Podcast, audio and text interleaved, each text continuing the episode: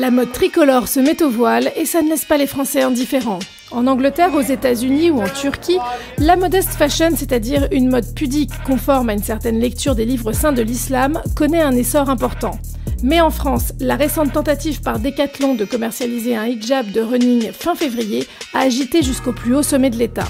La ministre de la Santé Agnès Buzyn en personne s'en est confiée à RTL. J'aurais préféré qu'une marque française ne promeuve pas le voile. Ce n'est pas interdit par la loi, cependant c'est une vision de la femme que je ne partage pas. Je trouve que ça ne correspond pas bien aux valeurs de notre pays. L'enseigne a plaidé l'erreur, expliquant que le hijab était destiné au marché marocain, puis a décidé de le commercialiser tout de même en souhaitant démocratiser le sport partout et le rendre accessible à tout le monde, y compris à des femmes en France.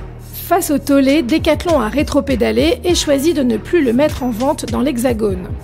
Mais en réalité, ce n'était pas le premier hijab de sport, puisque Nike avait sorti le sien en décembre 2017, promu par quatre égéries athlètes musulmanes et porteuses du voile.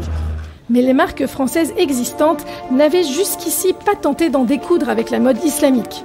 Le Coran tient la pudeur des femmes pour une vertu très importante et certaines interprétations rigoristes des livres saints musulmans font du port du voile et des vêtements amples et couvrants non pas une recommandation, mais une obligation.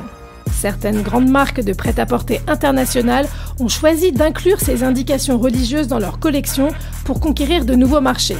Ils souhaitent proposer des vêtements aux musulmanes modernes qui ne trouvent leur bonheur ni dans le prêt-à-porter occidental, ni dans les boutiques musulmanes. Uniqlo avait ouvert la marche en 2015 avec des vêtements amples, des hijabs et autres robes traditionnelles. Puis en 2016, ce fut au tour du luxe avec les hijabs et abayas sophistiqués de Dolce Gabbana, de Mark Spencer avec des burkinis. En 2018, le géant de la fast fashion Zara a mis des robes longues et foulards au menu de sa collection automne-hiver. Une pétition pour exiger le boycott de ces marques a recueilli quasiment 30 000 signatures en 2015 et 4 ans plus tard, le sujet est toujours aussi clivant.